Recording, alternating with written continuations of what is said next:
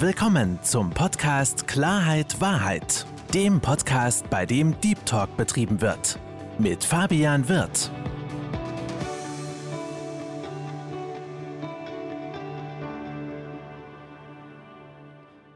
Herzlich willkommen, liebe Zuhörer, herzlich willkommen, liebe Zuschauer, zu meinem Podcast Klarheit Wahrheit. Ich habe heute einen ganz besonderen Gast vor Ort bei mir persönlich. Eine absolute Berliner Legende, den Michael Kuhl. Herzlich willkommen, Michael.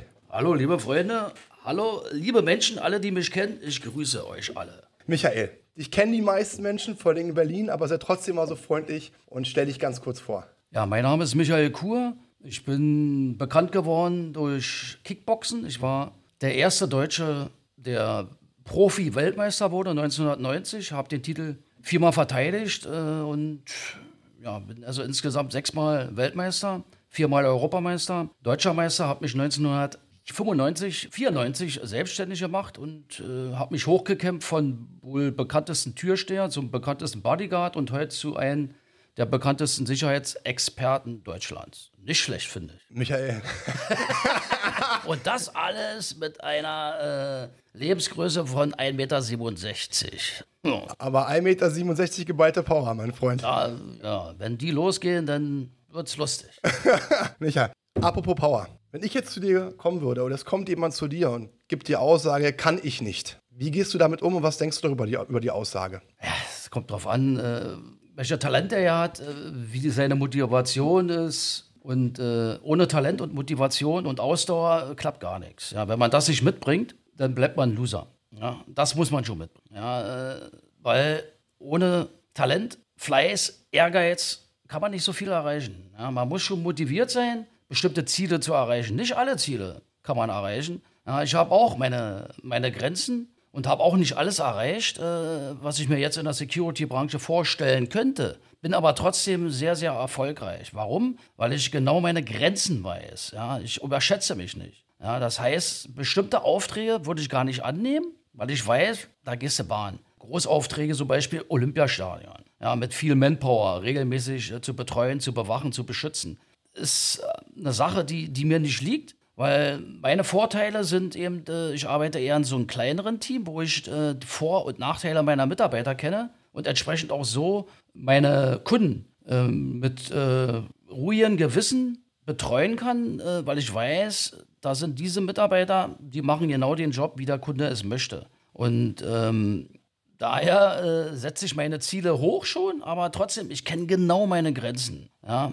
Und so arbeite ich auch. Das heißt, äh, wenn ich einen Auftrag angeboten bekomme, der viel Geld einbringt, wo ich aber weiß, da fehlt mir die Expertise, da fehlt mir, fehlt mir die Manpower, äh, geht es mir nicht um Geld, sondern mir geht es um Qualität. Und dann sage ich den Auftrag auch ab. Also ich sage, nein, da müssen Sie sich einen anderen suchen. Dafür bin ich nicht favorisiert. Da würde ich dann eine andere Firma nehmen. Also ich bin äh, sehr, sehr ehrlich mit äh, das, äh, was ich mir zutraue und meinen Mitarbeitern zutraue. Als gutes Beispiel kann ich zum Beispiel sagen, Flüchtlingskrise, Asylantenheime äh, sollte ich betreuen. Ich hatte eine Anfrage und das habe ich äh, rigoros bis heute äh, abgelehnt, weil ich wusste, ich muss auf Leute zurückgreifen, weil es die Masse ja letztendlich auch ist, die wo viele Leute sind, die ich gar nicht persönlich kenne, die aber die Sprache eben von den Flüchtlingen sprechen, Arabisch oder auch Türkisch, äh, Kurdisch. Und äh, ich hätte mein Konzept komplett umbauen müssen, wollte ich nicht. Ja. Ich, hätte ich das gemacht, hätte ich auf Masse gemacht. Ja. Ich hätte viele Leute einstellen müssen, hätte auf Masse machen müssen und hätte dann bestimmt auch viele Leute beigehabt, die äh, bestimmte gesetzliche Voraussetzungen wahrscheinlich gar nicht erfüllen. Ähm, und das Risiko war mir zu groß. Ich wollte lieber Qualität bieten und den Ruf, den ich damals schon hatte, äh, wollte ich behalten und mir nicht kaputt machen eben, äh, mit, äh, mit der Masse an Menschen, die ich dann als Angestellter führe oder als Subunternehmer, die aber ähm, nicht die Qualität von Core Security äh, umsetzen können. Michael, im Vorgespräch haben wir uns ja auch schon ein bisschen ausgetauscht und ähm, gerade zu diesem äh, Thema kann ich nicht, dass es auch Menschen gibt oder viele Menschen gibt, die sich überschätzen. Was mich jetzt aber brennend interessieren würde, was würdest du Menschen raten, die sich unterschätzen, die es eigentlich können, aber aufgrund eines fehlenden Selbstbewusstseins es sich nicht zutrauen? Wie schaffen es diese Menschen, ein gesundes Selbstbewusstsein aufzubauen? Hast du da einen Tipp als jemand, der sehr selbstbewusst ist?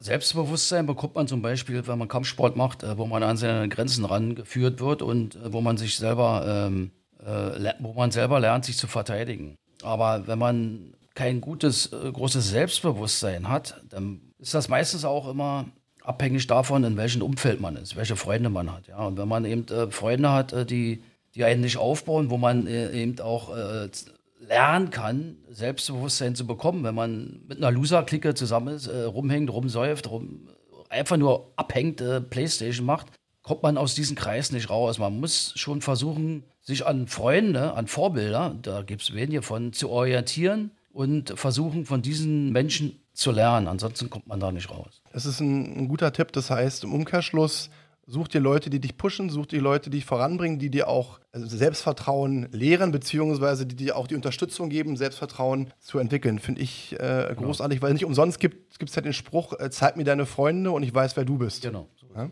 Nun gibt es da ganz oft auch die Aussagen bezüglich Glaubenssätzen. Du hast schon gesagt, du hast es gerade auch erläutert so. Hast du denn spezielle Glaubenssätze, an die du dich hältst?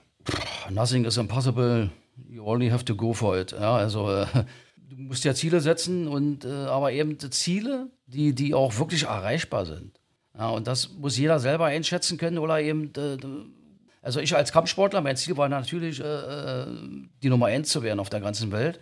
Und ähm, ich hatte natürlich einen Trainer, der entdeckt hat, äh, gespürt hat, äh, hier, hier, ist jemand, der extrem ehrgeizig ist, äh, Talent mitbringt und die Motivation, sich zu quälen, jeden Tag äh, stundenlang äh, an sich zu feilen.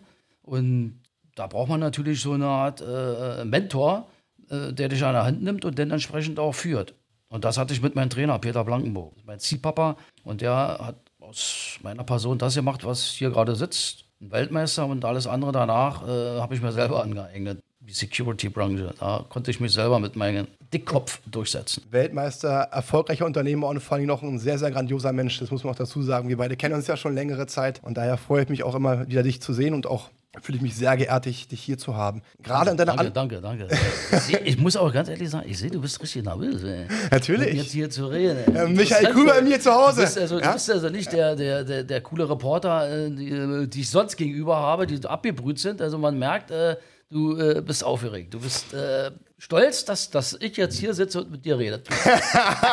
ich bin voll dabei, äh, freue mich natürlich auch und finde es ein schönes äh, Kompliment, was du mir gerade gegeben hast, weil ich möchte gerade nämlich nicht so wie die meisten sein, die dann irgendwelche komischen Fragen stellen, die schon jeder Zweite gestellt hat, sondern möchte auch so ein bisschen tiefgründig an den Menschen Michael Kur eingehen. Und was mich brennend interessiert, Michael, du hast ja gesagt, du hast einen Trainer gehabt, das war derjenige, der dich gepusht hat, der dir Vertrauen gegeben hat. Gab es denn damals auch Menschen, die dir gesagt haben, dein Ziel, Weltmeister zu werden, und du bist mehrfacher Weltmeister im Kickboxen, die gesagt haben, das schaffst du nicht? Und falls ja, wie bist du damals damit umgegangen? Die Situation hatte ich nicht. Alle wussten, äh, die mich beim Training gesehen haben, der wird Weltmeister. Da war nie jemand bei, der gesagt hat, das schaffst du nicht. Äh, nix. Hatte ich nicht. Das Problem hatte ich nicht. Ich war von mir überzeugt und äh, alle, die mich kannten, waren auch davon überzeugt. Der kann ja nur Weltmeister werden, den kann gar keiner schlagen. Und äh, wenn ich mal verloren habe, dann war es wirklich Überheblichkeit. Ich war eigentlich äh, mega mit meinem Trainer und äh, wenn ich verloren habe, dann war es einfach, weil ich den Gegner unterschätzt habe. Und das habe ich jetzt natürlich im Nachhinein äh, gut gelernt äh, und umgesetzt, dass gerade in meinem Beruf äh, niemand zu unterschätzen ist. Jeder ist irgendwo brandgefährlich, erst recht mein Job als Türsteher. Äh, bin ja nun als Türsteher damals, damals, ist ja schon lange her. Ich habe ja als 2005 aufgehört als Türsteher, aber die Zeit von 82 bis 2005 als Türsteher, äh, da war ich extrem vorsichtig und habe jeden ernst genommen, weil auf der Straße, wir sind nicht im Ring, da gibt es keine Regeln. Da musst du jede Sekunde damit rechnen, dass irgendwas kommt. Ist man angespannt, dass man äh, unter Adrenalin, wenn man arbeitet. Das war ein Vorteil für mich, dass ich hier sitze und mit dir reden kann. Ich habe es überlebt, weil ich sehr, sehr vorsichtig und äh, respektvoll durchs Leben gehe und du vor allen Dingen auch nicht nur den Kampfsport beherrschst, sondern auch den verbalen Austausch hervorragend beherrschst und dementsprechend ist ja auch zum Glück dann viele Dinge ruhig abgelaufen sind und nichts passiert ist. Du bist ja jemand, wenn man dich sieht, du bist eine Maschine, damit meine ich nicht nur körperlich, sondern auch mental, von, von der Ausstrahlung her. Was ist denn deine größte Motivation, beziehungsweise was motiviert dich jeden Tag? Gibt es da irgendwas, wo du sagst, das motiviert mich, deswegen stehe ich auf? Ich habe drei Kinder und das ist meine absolute Motivation. Meine Kinder sind meine Motivation. Und auch für mich das größte Glück, was ich habe. Mein größter Erfolg. Ja. Alle sagen, äh, also, was ist dein größter Erfolg? Das sind meine Kinder. Ja, du, du wirst gerade lachen. Genau diese Frage wollte ich dir gerade stellen, beziehungsweise ich wollte dich fragen, was ist denn eigentlich für dich Erfolg? Also, jetzt haben wir deine Kinder auf der einen Seite. Das ist der größte Erfolg. Nicht nur das Kinder machen, sondern auch die Erziehung und dafür sorgen oder dafür zu sorgen, dass es gute Menschen werden. Aber was ist denn für dich die Definition von Erfolg in, in deinem Kopf? Äh, also ganz klar ist mein Erfolg, äh, dass wenn ich einen Auftrag bekomme, äh, der Kunde so glücklich ist, dass er sagt, top, dich buchen wir beim nächsten Mal wieder. Das ist für mich ein Erfolg, dass ich eine Aufgabe bekomme und die Aufgabe so bewältige, dass derjenige, der dafür Geld ausgibt, auch komplett zufrieden ist und mich dann entsprechend weiter bucht oder weiter empfiehlt. Das heißt, für dich ist der Erfolg, Folgegeschäft zu bekommen, Zufriedenheit der Kunden, dementsprechend auch daran zu partizipieren. Folgegeschäft nicht unbedingt. Eher, dass der Kunde entsprechend positiv äh, uns in Erinnerung behält und dann eventuell ein neuer Auftrag da sich entwickelt. Aber äh, Priorität ist für mich äh, erstmal der Auftrag und den so zu beenden, dass der Kunde sagt, top, richtige Entscheidung gewesen, Co-Security. Ich habe ein anderes Denken als andere äh, Leute, die selbstständig sind. Deswegen lieben mich auch alle meine Kunden, weil sie spüren, ich bin anders und äh, mir geht es nicht um Geld. Mir geht es äh, um, wenn ich einen Auftrag habe, diesen Auftrag zu erfüllen und der Kunde soll zufrieden sein. Dafür bezahlt er Geld. Aber ähm, das ist bei mir der Vordergrund. Ja? Also Geld, okay, Dafür bekomme ich Geld, aber der Kunde muss auch entsprechend happy sein, dass er sagt, äh, er hat ja jemanden bezahlt und volles Rohr habe ich das Geld ger gerne ausgegeben. Dann könnte man ja sogar noch als Glaubenssatz hinzufügen, always be different, sei immer anders. Du hast es ja gerade so schön beschrieben. Du bist du, ähm, du bist dafür bekannt, auch als Dickkopf im Positiven der das sagt, was er denkt und sich auch von niemandem ins, ins Wort fallen lässt, beziehungsweise wenn du von etwas überzeugt bist, hast du absolut kein Problem, Problem damit, dein Mann zu stehen, das Ganze auch zu kommunizieren, was ich persönlich auch sehr löblich finde, weil die meisten Menschen nicht mehr in der Lage sind, für ihre Ideen und Visionen, Visionen einzustehen und die noch offen äh, zu kommunizieren. Nun ist ja Kickboxen so, äh, da geht es an die Schmerzgrenze. Allgemein der Sport, wenn du erfolgreich im Sportbereich sein möchtest, musst du an die Schmerzgrenze gehen. Gerade wenn du Fitness betreibst, musst du Schmerzen haben, ansonsten, ansonsten wächst die Muskulatur nicht. Was hältst du denn von dieser Aussage No Pain, No Gain? Also kein Schmerz, kein Erfolg. Was denkst du darüber? Geht nur über Schmerz, ja. Wenn man Kraftsport macht, ähm, ist das Ergebnis, ähm, wenn man lange ausgesetzt hat, erstmal der Muskelkater, ja. Du hast Schmerzen.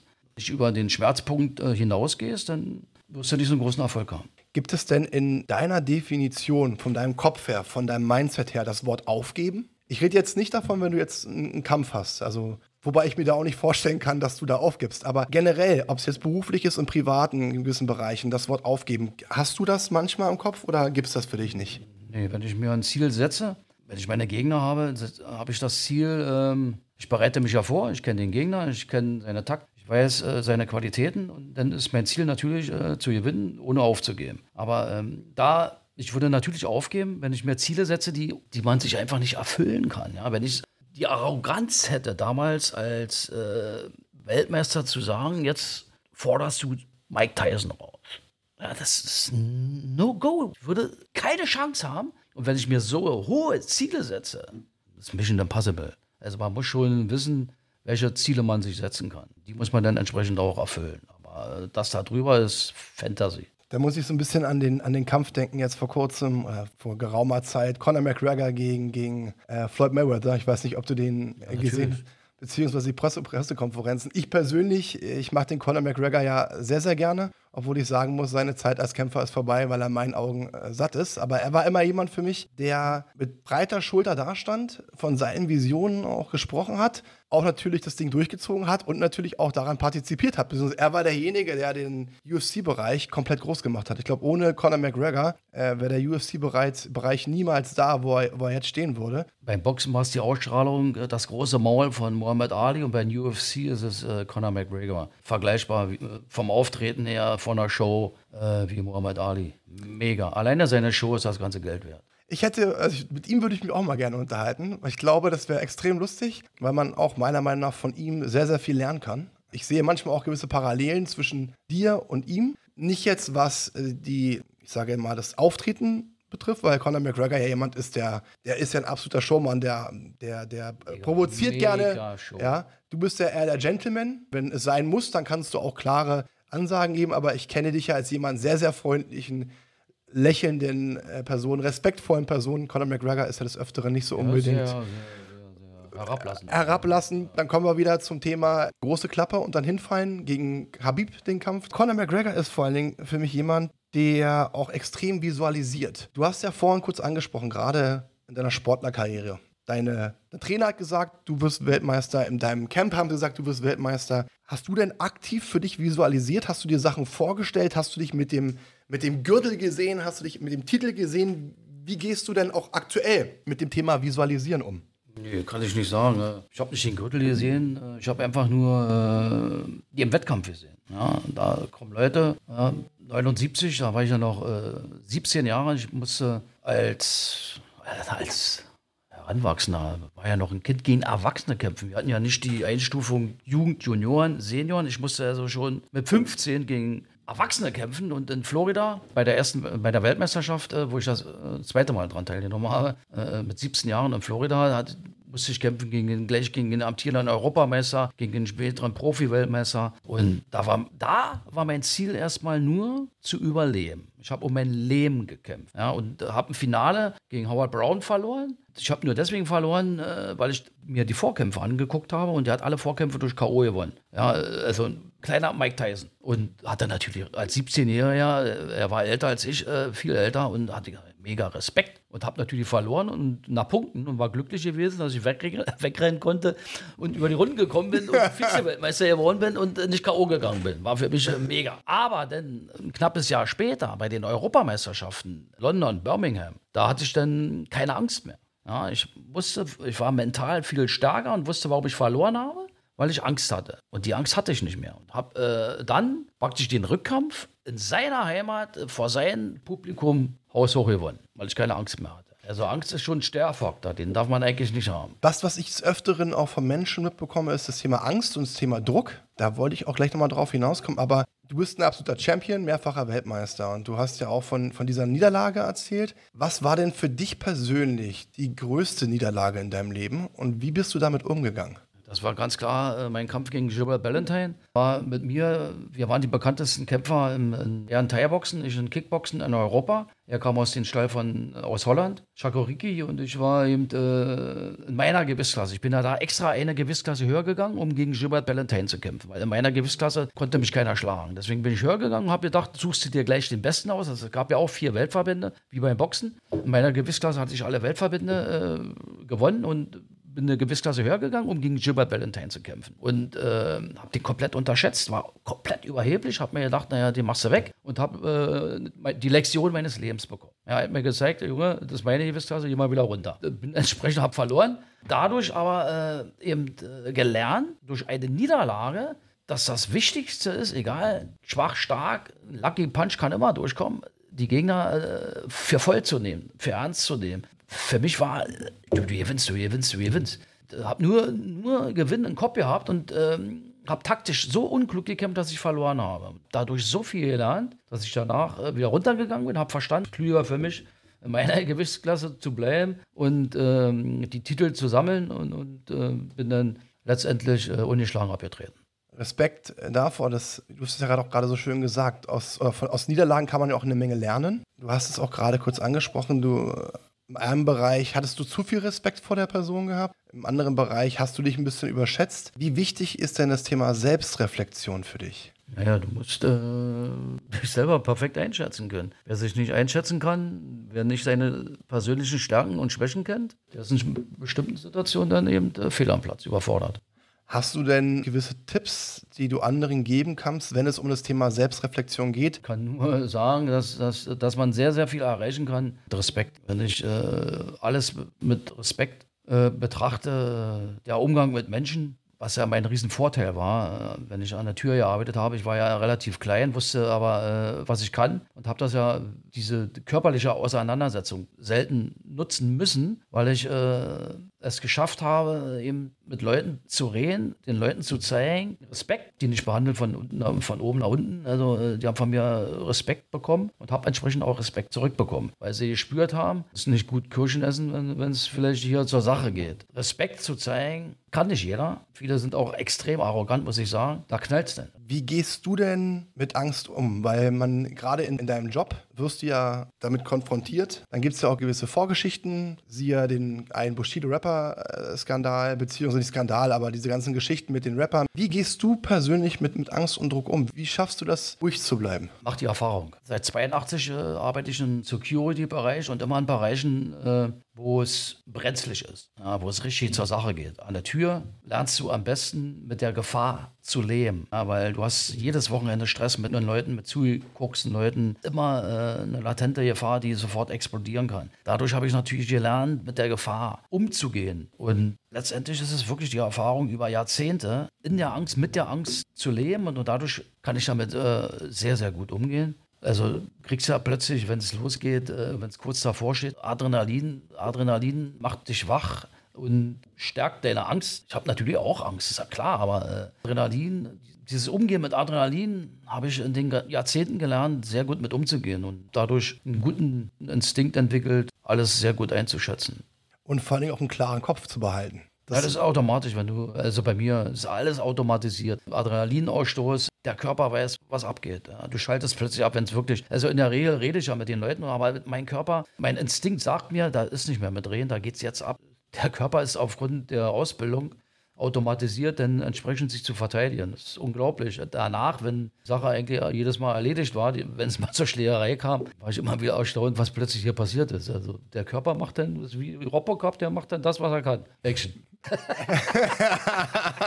Action, äh, verbal und, und körperlich, Micha. Wir haben uns ja vor der Podcastaufnahme auch drüber unterhalten, über diese, über diese eine bestimmte äh, Szene. Die ist ja bei YouTube hoch und runter gegangen. Ich habe ja natürlich auch schon vielen Leuten erzählt, dass wir uns beide heute austauschen und treffen. Und wenn der Name Michael Kurf fällt, dann ein natürlich Security, Sicherheit, Bodyguard, Berliner Legende, auf gut Deutsch Berliner große Fresse, aber da steckt auch einiges dahinter. Und gerade als zweites kommt ja ganz oft auch dieses weltbekannte oder deutschlandweit bekannte Video, wo du, bei dieser Fernsehaufnahme, wo du in diesem, in diesem Club warst, äh, wo dann jemand äh, gekommen ist, der, wie sagt man, das ein wenig aggressiv war das fand ich ganz interessant zu sehen. Ich persönlich, als ich das gesehen hatte, wäre, glaube ich, nicht so entspannt gewesen. Aber du hast ihn ja beiseite gezogen, hast kurz überlegt, man hat so richtig deine körperliche Anspannung gesehen, aber dann auch gemerkt, wie dein Kopf eingeschaltet wurde oder du dir den Kopf eingeschaltet hast und ihn auch ganz freundlich gefragt hast, ob er nicht einen Bruder hat. Mit, ich weiß jetzt den, den Namen nicht mehr, ist auch vollkommen egal. Aber das fand ich sehr, sehr interessant zu sehen, wie du auch in solchen Situationen, in Drucksituationen, klaren Kopf behält. Dein Job ist die Tür, aber auch in anderen Bereichen man ja auch in gewissen Drucksituationen klaren Kopf behalten. Hast du oder machst du irgendwas auch regelmäßig, abgesehen von deinem Sport, auch mentales Training? Äh, nix, nothing. Äh, seit 2015 trainiere ich äh, Politik äh, besser kennenzulernen und ja, das ist eine Herausforderung für sich was mich entsprechend explodieren lässt vom Kopf her und entsprechend ruhig werden lässt in Gedanken. Ja, also die Politik seit 2015 ist für mich ein schlimmes Erlebnis, äh, eine schlimme Enttäuschung. Muss ich ganz ehrlich sagen, was hier seit 2015 passiert mit der Flüchtlingskrise, dem Umgang mit Corona, wo ich mal ganz oben bin und mal ganz unten bin. Wenn du die Möglichkeit hättest, in die Vergangenheit zu reisen, in welches Jahr würdest du reisen und was würdest du verändern? Ganz klar, mein, mein Kampf, den ich verloren habe, wo ich eine Lebensklasse gekämpft habe, äh, da hätte ich äh, eine komplett andere taktische Einstellung gehabt und hätte den Kampf nach Punkten gewonnen. Äh, es ist ein Mike Tyson-Typ gewesen und ich wollte auch wie Mike Tyson ihn bekämpfen. War total dumm. Ich hätte ihn ausboxen müssen, auskämpfen müssen, mit einer anderen Taktik rangehen müssen und nicht so überheblich sein müssen das äh, hätte ich gerne umgedreht, dieses Ergebnis. Diese Niederlage zerrt bis heute immer noch. Viele Menschen suchen immer bei anderen Menschen in den Gärten nach irgendwelchen Sachen, worüber sie sich beschweren können, aber gucken niemals auf sich und schauen bei sich. Wie nimmst du denn diese Entwicklung wahr? Entwicklung ist ja auch äh, irgendwo eigentlich für jeden erkennbar, dass hier also bis vor 2015 war ich ja politisch komplett uninteressiert und äh, habe immer meine CDU zum Beispiel, was ich ja bis heute immer noch mache, ich versuche meine CDU zu therapieren dass sie wieder äh, zurückfinden zu ihrer alten Stärke, was extrem schwer fällt. Deswegen bin ich ja eine Werteunion und wir versuchen unsere CDU zu therapieren. Äh, was, was ich erschreckend finde, ist eben das, dass ich festgestellt habe, war mir vorher nie so bewusst, ja, ähm, dass wir in der Politik extrem, wenn, wenn auch fast gar keine Vorbilder haben. Ich meine, da sitzen Menschen an der Macht, äh, viel für Deutschland machen müssen und das passiert nicht. Ich muss da auf, auf die Menschen heraufschauen können und bin schwerst enttäuscht, dass es im Bereich der Politik wenig Menschen gibt, ehrlich sind, Vorbildfunktion haben. Schwer enttäuscht. Aber gerade das Thema Vorbild und Vorbildfunktion gebe ich dir recht, aber das sehe ich nicht nur in der Politik, sondern das sehe ich eigentlich auch fast generell unter uns Menschen. Wenn ich jetzt in Deutschland gucke, dass man kaum noch irgendwelche Menschen hat, die irgendwie als, als Vorbild agieren können, beziehungsweise erst dann als Vorbild agieren, wenn irgendwelche wirtschaftlichen Interessen dahinter stecken. Und das ist auch so ein Punkt, den ich auch deutlich erkannt habe, dass diese Vorbildfunktion so ein bisschen beiseite oder nicht mehr so gegeben ist, wie sie früher mal war. Ja, das gewiss sie komplett verloren gegangen ja, teilweise. Also, ja. Kennst du ein politisches Vorbild? Ich kenne also politisch absolut. Also die oben an der Spitze sind. Nicht, nicht Menschen, die man äh, medial nicht kennt, sondern ich rede von, von Vorbildern, die politisch jetzt hier an der Spitze sind, unsere Spitzenpolitiker. Ist da irgendjemand bei, der äh, Vorbild, eine Vorbildfunktion erwecken kann? Also für mich jetzt persönlich aktuell nicht. Ich muss aber auch dazu sagen, äh, gerade was das Thema Vorbild bzw. auch Kommunikation betrifft, äh, deswegen heißt mein Podcast auch Klarheit, Wahrheit, weil es gibt nichts Schlimmeres als für mich so einen politischen Talk. Dann sitze ich eine Stunde, höre mir das Ganze an und den, der Inhalt, der eigentlich mitgeteilt worden ist, äh, ist gleich gegen null. Und dementsprechend ist das auch ein Punkt, der mir im politischen Bereich fehlt, allerdings auch im, im privaten Bereich, weil ich festgestellt habe, dass die Menschen nicht mehr in der Lage sind, das zu äußern, was sie denken. Dafür stehst du ja, du bist jemand, du sagst, was du denkst. Und das fällt mir halt auf, dass die Menschen nicht mehr in der Lage sind zu sagen, was sie denken. Und ich gehe sogar noch weiter, dass sie auch verlernt haben zu träumen. Kennst du die Situation, wenn du Leute fragst, Menschen fragst, was wollt ihr eigentlich? Was wünscht ihr euch? Ja, kann ich jetzt, kann ich nicht sagen. Dann aber gleichzeitig, obwohl sie nicht wissen, was sie wollen und keine Ziele haben, sich dann wiederum beschweren. Und das ist etwas, was mich dann persönlich stört, weil ich sage, pass auf, wenn dich etwas stört, dann kannst du den Mund aufmachen, wenn du aber auch an dir arbeitest. Wenn du aber nicht an dir arbeitest, dann halt die Klappe, weil dann akzeptierst du das Ganze und dann musst du ruhig sein. Und das ist halt etwas, was ich halt vermisse, diese verbale Möglichkeit, sich zu äußern. Ich meine, Michael, du bist jetzt knapp 50. Ich werde nächstes Jahr 60. Deswegen sage ich knapp 50. ja.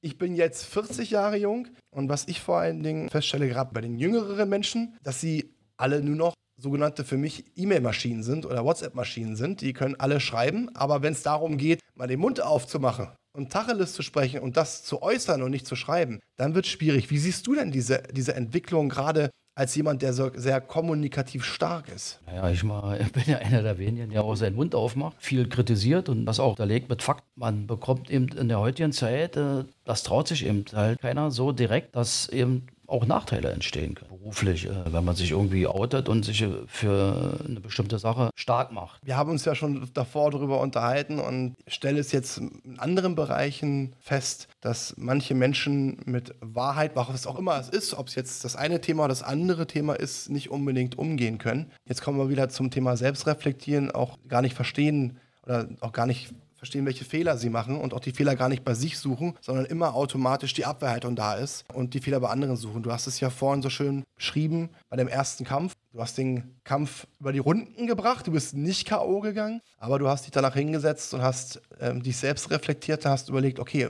warum habe ich den Kampf verloren? Und hast dann festgestellt, okay, mein Kopf war schuld, Thema Angst, Angst hat mich gehemmt, also beim nächsten Kampf da muss ich wieder Gas geben und muss meinen Kopf vor allen Dingen auch frei bekommen und äh, diese Angst fallen lassen und auch dementsprechend motiviert äh, rangehen. Und ich denke, das ist ein Punkt, wo wir uns alle, da bringe ich auch beide uns auch mit rein, an die eigene Nase fassen müssen, weil ich finde, Stillstand ist tot. Wir müssen uns alle weiterentwickeln, gerade im Thema Mindset. Ähm, wir werden alle älter. Man sagt ja auch so schön, Micha. Wer rastet, der rostet. Äh, genau so sieht es aus. Stillstand ist tot. Ja, und dementsprechend ist es halt auch wichtig, sich weiterzubilden, beziehungsweise auch Fehler bei sich zu suchen, um zu sagen, okay, ich möchte mich weiterentwickeln und ein besserer Mensch werden. Micha, ich freue mich, dass du hier gewesen bist mir eine Menge, Menge Spaß gemacht und vor allen Dingen, ganz wichtig, vielen Dank für deine offenen, ehrlichen Worte. So bin ich. Äh, äh, erschreckend für viele Menschen ehrlich.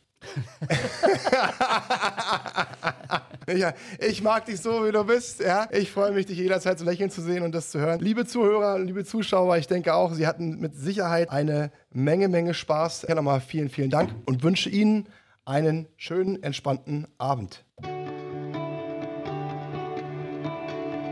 Das war Klarheit Wahrheit, der Podcast mit Fabian Wirth. Für weitere Folgen abonniert den Podcast-Kanal und lasst eine Bewertung da.